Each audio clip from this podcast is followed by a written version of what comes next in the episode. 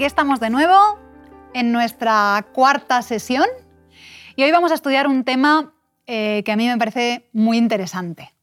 Vamos a hablar hoy del diluvio, vamos a estudiar los capítulos del 6 al 9 del libro de Génesis y me gustaría que empezásemos con una oración, pidiéndole a Dios que nos acompañe en el estudio de este tema. Priscila, ¿quieres orar? Claro que sí.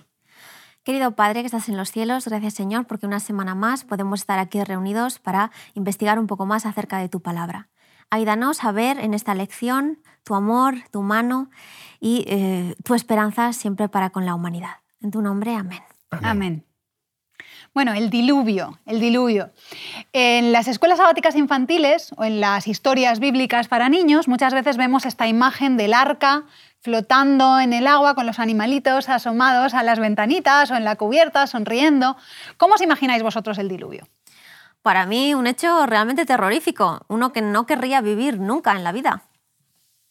Yo me lo imagino como una dana, eh, moderna, ¿no? Pero impresionante, o como un tsunami. Los medios de comunicación suelen resaltar esas cosas, ¿no? Cuando hay una gran cantidad de agua o, grandes cantidades de lluvia, hablan de exactamente como si fuera un diluvio, o el diluvio universal, hace esas comparaciones. Muy bien, así que algo terrorífico. Eh, una dana, has hablado también de un tsunami. Bueno, lo veremos un poquito más tarde, eh, pero parece ser que fue no solamente eso, sino todavía más. O sea, es eso, pero multiplicado por mucho más. Pero antes de entrar en los detalles de qué es lo que pudo pasar realmente eh, durante el diluvio desde el punto de vista científico, me gustaría eh, que comentásemos un poco si el diluvio pasó o no pasó de verdad. Porque igual que comentábamos en las primeras lecciones, en la primera lección, hay gente que duda de que hubiera un diluvio o de que fuera un diluvio universal. Entonces, me gustaría que mirásemos un poquito desde distintas perspectivas, desde la perspectiva de la historia, también desde la perspectiva del propio texto bíblico, si el diluvio es un hecho histórico. Desde el punto de vista de la historia, tenemos eh, varios poemas que encontramos a lo largo del mundo tradiciones, incluso también leyendas, encontramos en los cinco continentes. Ah, hubo un investigador, Ariel Roth, que se dedicó a investigar acerca de todos estos poemas y todas estas tradiciones y descubrió que había unos 270 poemas e historias alrededor del mundo que tratan del diluvio. Tenemos en lugares tan extraños como Mesopotamia, Hawái, China, Grecia, India o incluso Tailandia. Y todos ellos nos hablan de un pasado, de una reminiscencia de un pasado en común. Es decir, que este hecho tuvo que ser un hecho verídico, porque todas las culturas hablan acerca de él. O sea, que parece que está en la memoria colectiva de toda la humanidad, de algo que, está ahí, que, ocurrió de verdad. Efectivamente. Y desde el punto de vista del texto bíblico, ¿Qué, información tenemos que nos pueda decir que realmente ocurrió un diluvio? Me gustaría resaltar tres cosas fundamentales ¿no? Eh, que explican desde el texto bíblico realmente esa concepción de un diluvio universal, no un diluvio local. ¿no? Y el primero es eh, los términos bíblicos que aparecen ahí. Por ejemplo, el término diluvio mismo, Mabul, en hebreo, habla de un significado que tiene que ver con eh, su dimensión universal. E, esa palabra en sí mismo. No puede referirse a un diluvio local ese término. Pero hay otros que van añadidos. Por ejemplo, raeré a todos los habitantes, el término raer, ¿eh? mm, y habla de todo que subió el agua hasta hasta los montes más altos ¿eh? y que todo sería destruido. Esos términos, junto con otros elementos dentro del texto, hablan claramente de que era un significado eh, mucho más profundo, mucho más amplio y mucho más universal que un significado simplemente local. O sea, la propia lingüística nos da clarificación en cuanto a eso continuamente. Además, el término todo es muy utilizado.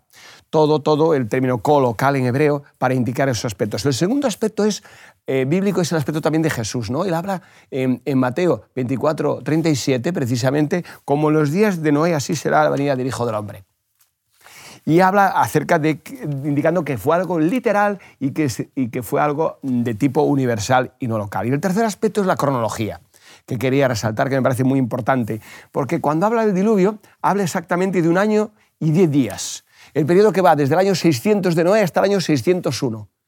Entonces exactamente va marcando las semanas, los meses y todo el periodo histórico y eso es muy importante porque indica no solo la longevidad y las edades como algo literal y real, sino también habla del periodo que duró el diluvio. Y un diluvio local es impensable que durara un periodo tan largo de tiempo. Es como muy específico, ¿no? Si nos va diciendo lo que fue pasando mes a mes, nos explica los días, cuánto Sí. duró, es como que cuando uno se inventa una historia no llega a ese nivel de detalle. Bueno, pues parece que tenemos bastante claro eh, que el diluvio fue algo que pasó en realidad y a mí me gustaría comentaros un detalle que nos dice Elena White y es que parece ser que Satanás, que estuvo atado en la tierra durante ese, ese- la tuvo que pasar el diluvio en la tierra, la cosa fue tan grave, tan grande, que incluso llegó a temer por su vida. Os voy a leer la cita para que, para que la, veamos en detalle. Dice, a medida que la violencia de la tempestad aumentaba, árboles, edificios, rocas y tierra eran lanzados en todas direcciones. El terror de los hombres y los animales era indescriptible. Por encima del rugido de la tempestad podían escucharse los lamentos de un pueblo que había despreciado la autoridad de Dios. El mismo Satanás, obligado a permanecer en medio de los revueltos elementos, temió por su propia existencia. Es decir, lo que estaba pasando no es una dana, ¿vale? es algo muchísimo más grande. Tanto que Satanás, ¿vale? que es un ángel de luz, tiene miedo de morirse en el diluvio. Y quería comentaros algunas evidencias científicas que tenemos de lo que pudo estar pasando durante ese año. ¿Vale? Tenemos lo que nos dice la Biblia de que se abrieron las fuentes de las aguas, parece que tenemos agua por encima, agua por debajo. Bueno, pues algunas de las evidencias científicas que tenemos es que ha habido algún momento en la historia de la Tierra en el que ha habido muchísimo vulcanismo, ha habido mucha actividad volcánica en toda la Tierra y con una intensidad muy grande. Es decir, tenemos campos de lava submarinos y en determinados lugares de la Tierra enormes, gigantescos. Y pensamos que eso pudo ocurrir durante el diluvio. Que eso puede ser parte de lo que estaba pasando en las zonas submarinas. Tenemos también evidencia de corrientes de agua tan grandes que cubrían continentes enteros. Hay un estudio muy interesante que ha hecho el doctor Leonard Grant en la Universidad de Loma Linda, que ha sido estudiar paleocorrientes. eh, en marcas en las rocas de corrientes de, de corrientes de agua y a lo largo de todo Estados Unidos, en, las mismas capas de la columna geológica, se encuentra la misma corriente de agua. Hay una especie de corriente circular que cubre todo Estados Unidos simultáneamente. Y a medida que vamos avanzando en las capas, la corriente va cambiando de dirección. Es como, primero, como que primero sube al continente, va haciendo una especie de, de- corrientes internas y como que después baja. Y eso lo tendríamos a lo largo del diluvio. De- podríamos ver como primero suben las aguas y después van descendiendo. Y eso lo tenemos a nivel, eh, seguramente ocurre también en otros lugares del mundo, pero ahí hay muchos estudios de paleocorrientes, entonces han podido juntar toda esa información y sabemos que por lo menos a nivel de un continente entero habían corrientes de agua que cubrían continentes enteros. Así que lo que está pasando es muy grande y seguro que habéis oído hablar de la extinción de los dinosaurios, el meteorito que se supone que extinguió a los dinosaurios. Bueno, pues también tenemos evidencia científica de que en ese momento, nosotros consideramos que todo eso es un momento, eh, para las personas que tienen otra concepción, eso son muchos millones de años, pero nosotros creemos que todo eso ocurrió en ese periodo de tiempo, o un poquito más quizás después, hay caídas de meteoritos también. Tenemos eh, una cantidad de iridio en las capas geológicas de esa época que es más grande que lo que suele haber en la Tierra. Y el iridio es un material que es más abundante en los meteoritos, en los cuerpos extraterrestres, que en la propia Tierra. Así que seguramente lo que tenemos en el diluvio es volcanes, terremotos, tsunamis, lluvia, meteoritos, todo eso a la vez, tan grande que hasta Satanás se siente amenazado. ¿Qué os parece? Una gran catástrofe. terrorífico, como estaba totalmente, diciendo totalmente. Priscila antes. Bueno, hablemos del arca. Hablemos del arca. Hablamos de un diluvio histórico, hablamos también de un arca histórica. ¿Qué sabemos del arca? Eh, como construcción, mm, ¿funcionaría? ¿Serviría para lo que tenía que servir? ¿Qué podemos decir del arca? Pues nos metemos en lo que se llama la arqueología experimental. Dentro de la rama de la arqueología hay unas subcategorías y entre ellas la arqueología experimental es la que pone a prueba las hipótesis que tienen los arqueólogos. Entre ellas se ha puesto a prueba este arca que describe la Biblia con las dimensiones. En Kentucky hay un grupo de investigadores religiosos que ha decidido construirla y hay una réplica a escala de lo que sería el arca. ¿A escala o tamaño real? A tamaño real, disculpad. No, no, está bien. Simplemente es para que las personas que nos están viendo lo tengan claro. Así, que se ha hecho un arca a tamaño real. enorme, de unas dimensiones gigantescas. los datos científicos y las investigaciones que se han llevado a cabo nos dicen que la tipología del arca, es decir, la forma que tiene las y las dimensiones, son las únicas que hubieran sobrevivido a los embates de las olas y al agua y a estas tormentas enormes que hubo Mientras que cuando leemos los otros eh, poemas del diluvio, vemos que hay otras formas. Una nos dice que tiene una forma cuadrada y otra circular. Cuando se han puesto a prueba estas formas, se ha visto que no habría supervivientes en el interior. Entonces, el arca que nos relata la Biblia es el único y exclusivo que funciona y es verídico. Es decir, que eh, ese arca funcionaría, podría soportar bueno, no sabemos exactamente, sabemos que, los ángeles estaban cuidando del arca, pero bueno, que estaba bien hecha. Lo cual tiene mucho sentido porque el ingeniero en este caso es Dios, el que da las órdenes de cómo había que hacer ese arca. ¿Cómo de grande era el arca? Para que las personas que nos están viendo y que a lo mejor no tienen la oportunidad de ir a Kentucky a visitar la réplica puedan hacerse una idea de, qué estamos hablando. A mí me gustaría decir antes una cita de Nahuay en Patriarcas y Profetas, página 81, que dice, Dios dio a Noé las dimensiones exactas del arca y explícitas instrucciones acerca de todos los detalles de su construcción. La sabiduría humana no podría haber ideado una estructura de tanta solidez y durabilidad. Dios fue el diseñador y Noé el maestro constructor. Bueno, esto ya es un, detalle muy importante, pero se han hecho estudios y comparaciones, ¿no? En la cantidad, por ejemplo, de campos de fútbol que podrían entrar en, esos tamaños o en esas dimensiones y que habla de una cierta cantidad de campos de fútbol que podría entrar. También habla eh, estos estudios que se han realizado acerca de eh, cuántos vagones de ferrocarriles podrían entrar ahí y también para decir un detalle muy importante, se han comparado con transatlánticos modernos, ¿no? con buques modernos. Y se habla de un buque realmente de unas grandes dimensiones, de los más importantes que hoy eh, conocemos en el mundo, ¿no? del tipo Queen Elizabeth II o similares. Pero lo importante, además de todo eso, es que la estructura, y se ha hecho eh, o se ha considerado esto de forma muy importante, era la más sólida y consistente, como acabamos de leer en lo que dice Nahuay, ¿no? porque era una estructura rectangular ¿eh? que permitía poder afrontar todos los efectos y causas que tú has comentado y que permitía que esas dimensiones y esa estructura fuera navegable y que se pudiera mantener el agua sin eh, sumergirse y, por supuesto, sin que trase agua en ella. Es que pensemos que el arca, su función no era hacer un recorrido. No estamos hablando de un barco como los actuales que tienen que ir de un puerto a otro. La función del arca es flotar, es mantenerse. Y mm, Dios la diseña de manera que pueda cumplir esa función.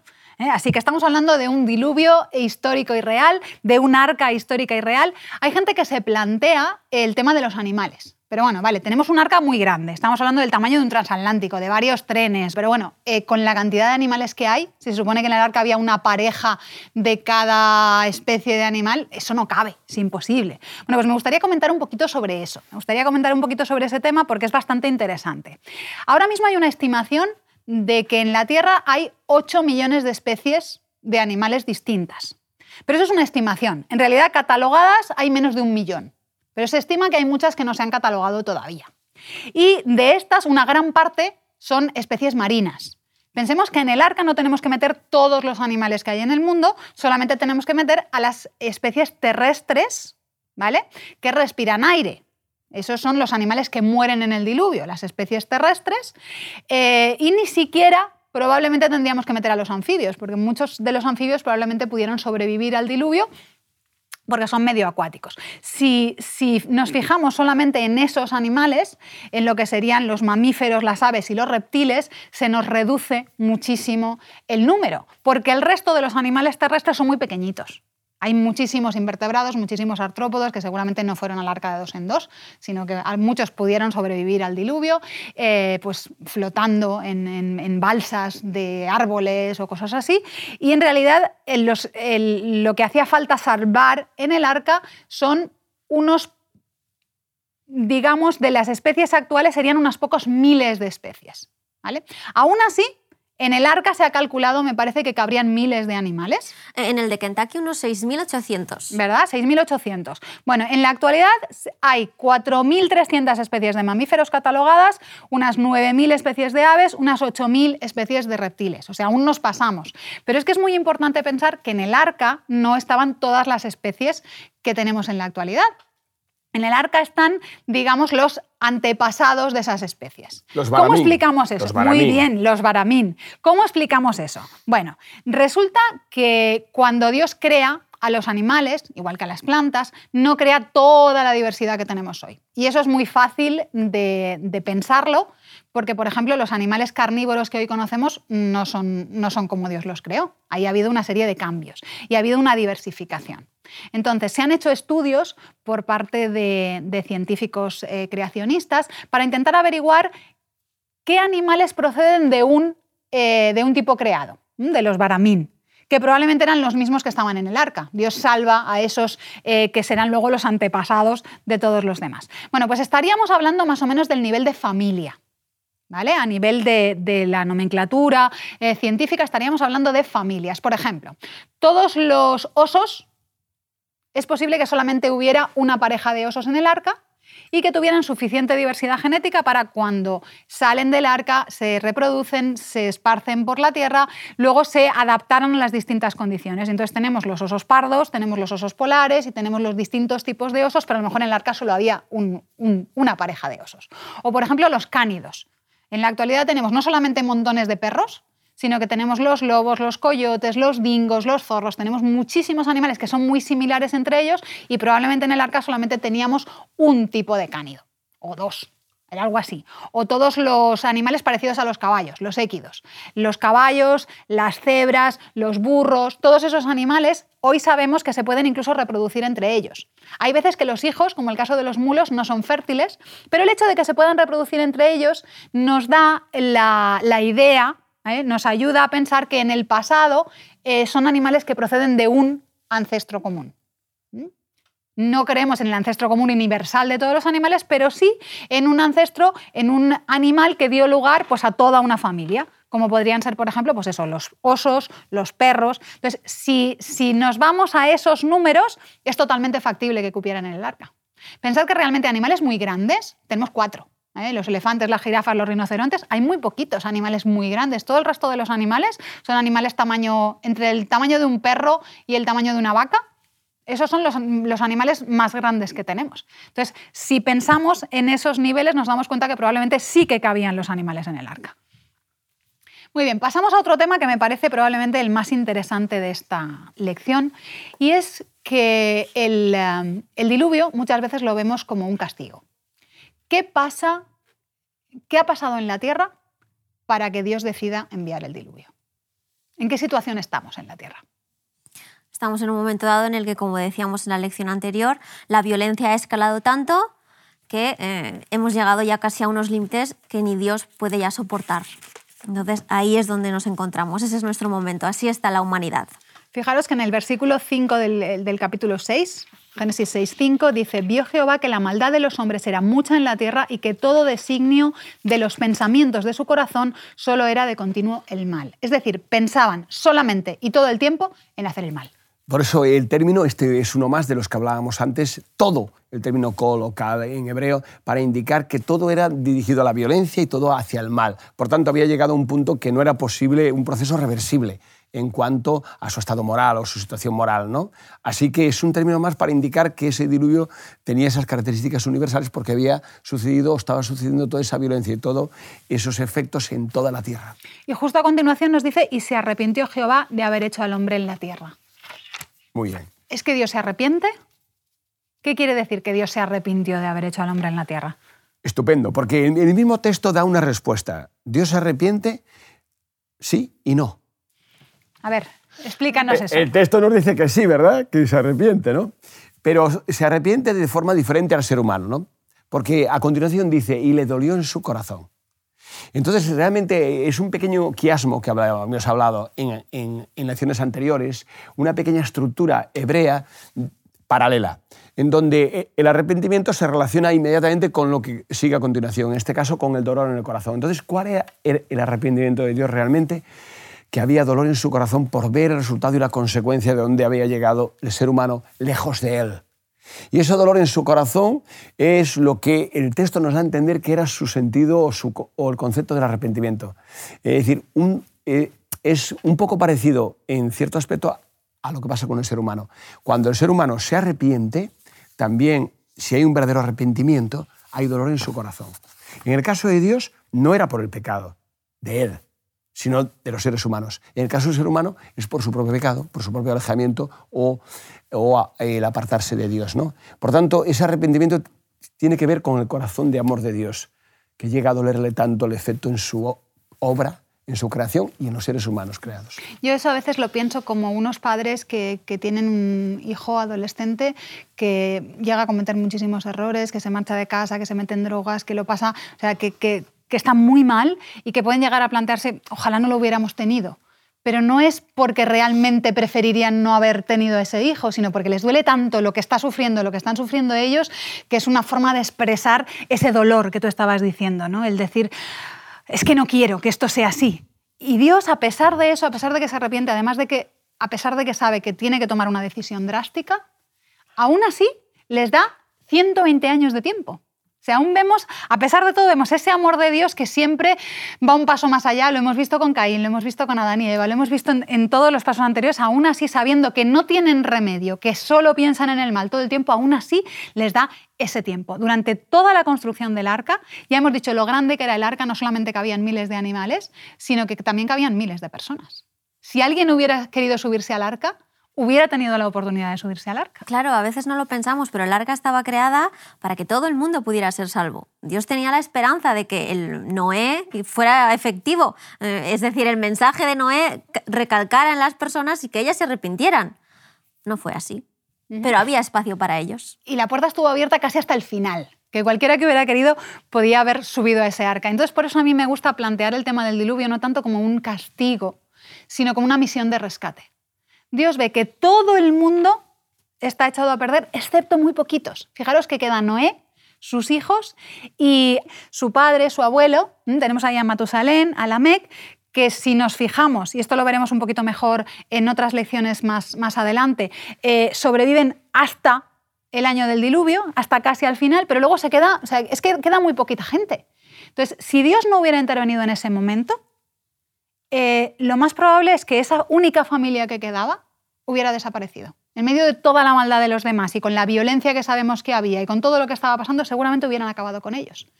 Y se hubiera acabado totalmente eh, incluso la línea que tenía que llevar al Mesías. Así que eh, Dios lo que tiene ahí es una misión de rescate. Yo, a mí me gusta llamarlo a veces eh, salvar al soldado Noé. Si conocéis la película, es decir, es que solo queda uno, es que hay que salvarlo. Hay que salvarlo. Y aún así les da la oportunidad a todos los demás de subirse al arca. Lo que pasa es que, como tú bien decías, pues no se suben. A mí me gustaría añadir un aspecto del texto que me parece extraordinario con relación a lo que acabas de decir, y es eh, el hecho de que la palabra tebat, arca, es la misma que se utiliza para el arca del pacto, en el santuario. Por tanto, realmente aquello eh, pretendía ser un santuario, un lugar solamente en donde eh, estarían recogidos tanto animales como seres humanos que estuvieran en contacto, en comunión y en relación con Dios y que ese sería su lugar de salvación, como después, posteriormente, lo fue el santuario y el arca del pacto donde eh, se presentaba el día de la expiación, el sacrificio, la sangre y el perdón por todo el pueblo, eh, por toda la nación, por todos los sacerdotes, por el santuario y por el altar y todos los elementos de la comunidad. Es decir, es un elemento prefigurando ese significado, ¿no? Y es curioso que la palabra sea la misma. Qué bonito. Me gustaría que terminásemos con una nota positiva, ya que esto del diluvio es tan, tan dramático, y es después, ¿vale? Se termina todo ese año, eh, la puerta se abre, se bajan del arca y tenemos ahí a Dios que después de todo lo que ha pasado, después de haber tenido que tomar esa decisión tan drástica, decide que eso no va a volver a pasar. Y Dios hace un pacto con Noé, con su familia y con los animales y les dice, esto no va a volver a pasar. Y ese pacto es un pacto que es eh, incondicional, es decir, da igual lo que hagáis, él sabe que luego la humanidad va a volver a meter la pata y vamos a volver a llegar a una situación similar a la de los días de Noé, pero él dice, esto no lo voy a volver a hacer. Y pone una señal, que él dice que es para acordarse para cuando vea el arco en el cielo acordarse, pero en realidad, como comentábamos, eh, no es Dios el que necesita que le recuerden las cosas, sino el ser humano, pone esa señal para recordarnos que se puede confiar en Él y que si Él ha dicho que esto no va a volver a pasar, esto no va a volver a pasar. No sé, me gustaría que, nos dieseis pues, algún último mensaje, que queráis que eh, las personas que nos están viendo se queden como conclusión de esta lección. Pues a mí me gusta mucho una frase que tiene el Nade White en el conflicto de los siglos, que dice así, que fue por misericordia para con el mundo, por lo que Dios barrió los habitantes de él en tiempo de Noé. Fue también por misericordia que destruyó a los habitantes corrompidos de Sodoma y que pues en los tiempos de los finales pues Dios volverá a destruir el mundo finalmente también eh, por misericordia, por aquellos que han rechazado la gracia eh, de Dios. A veces nos cuesta pensar eso, pero realmente si, si vemos la historia, si todo esto que hemos estado comentando, realmente a Dios se le ve eh, haciendo la siguiente milla, la segunda, la tercera, la cuarta, todas las que puede, hasta que finalmente pues, no queda más. Es algo extraordinario como eh, se va revelando y desarrollando el plan de Dios aún en momentos tan críticos y tan absolutamente devastadores para la humanidad, ¿no? Como es al salir Noé, cómo inmediatamente hace un sacrificio, además del pacto hace unos sacrificios, ¿no? Además dice de animales puros. Es la primera vez que en el texto bíblico aparece el uso del término puros e impuros que después se, desarrollarán en el santuario para los sacrificios. Y él hace ese tipo de sacrificios y es algo eh, fantástico porque ahí nos añade algo más a lo que ya habíamos visto en Génesis 3, lo que habíamos visto con Caín y Abel en Génesis 4, cómo va avanzando el proceso para que después cuando lleguemos al santuario veamos que todo eso ya estaba en la revelación y se fue manifestando poco a poco y por tanto es el reencuentro con Dios. Y eso se manifiesta a través de lo que decías antes, eh, Noemí, acerca del arco iris, que aún hoy en día lo tenemos como recuerdo cada vez que llueve de una forma significativa y lo podemos ver, y para muchos puede ser que no signifique nada, pero para nosotros y acercándonos al texto bíblico significa todo, porque significa que no volverá a suceder eso nunca más, que hay un pacto entre Dios y nosotros. Y significa que podemos confiar en Dios. Mm. Y eso pues es algo que creo que es muy bonito y que podemos dejar como conclusión de, esta lección. Eh, nosotros conocemos a nuestro Dios y sabemos que podemos confiar en Él. Te invitamos a tener una experiencia más allá del sábado, convirtiendo tu unidad de acción en una iglesia hogar en donde la Biblia, la oración intercesora, la fraternidad y la testificación sean vuestro estilo de vida. Así experimentaremos un poder renovador en la Iglesia y en el cumplimiento de la misión. Suscríbete a nuestro canal de Home Media para no perderte ninguna escuela sabática viva. Que Dios te bendiga.